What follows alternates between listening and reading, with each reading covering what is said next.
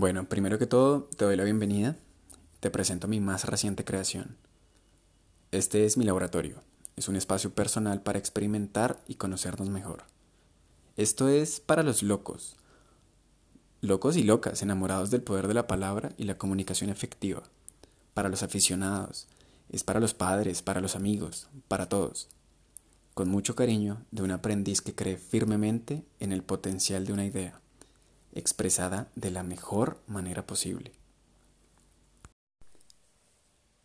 Hablaré primero de quienes en algún momento de la vida nos identificamos con la timidez, diciendo algo como, ah, es que yo soy tímido, y guardamos silencio, dejando tanto por decir, y empezamos a hablar con filtros, tal vez nos desconectamos de las emociones más profundas, llenos de miedos y pensamientos negativos.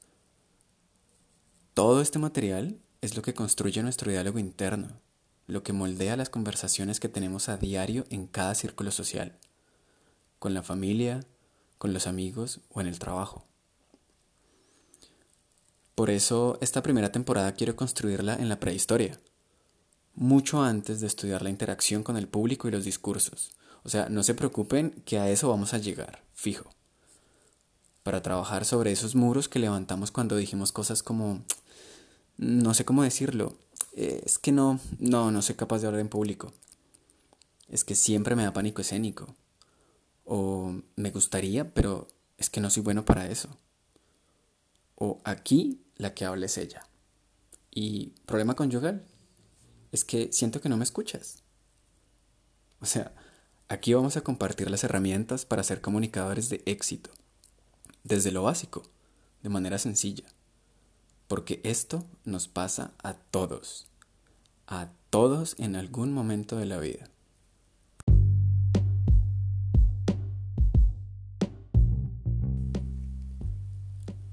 La primera lección de nuestro viaje consiste en aprender a escuchar y a escucharnos. En este mundo lleno de tecnología y de esa necesidad de estar conectados a nuestros dispositivos, solo quiero que con el tiempo te adueñes de esos regalos de tu vida, de tu voz, de tu estilo, de tus palabras, de cada pensamiento y que disfrutes la experiencia de conectar de manera natural. Así que pienso tomarme la libertad de disfrutarlo, compartir este contenido por el simple placer de hacerlo.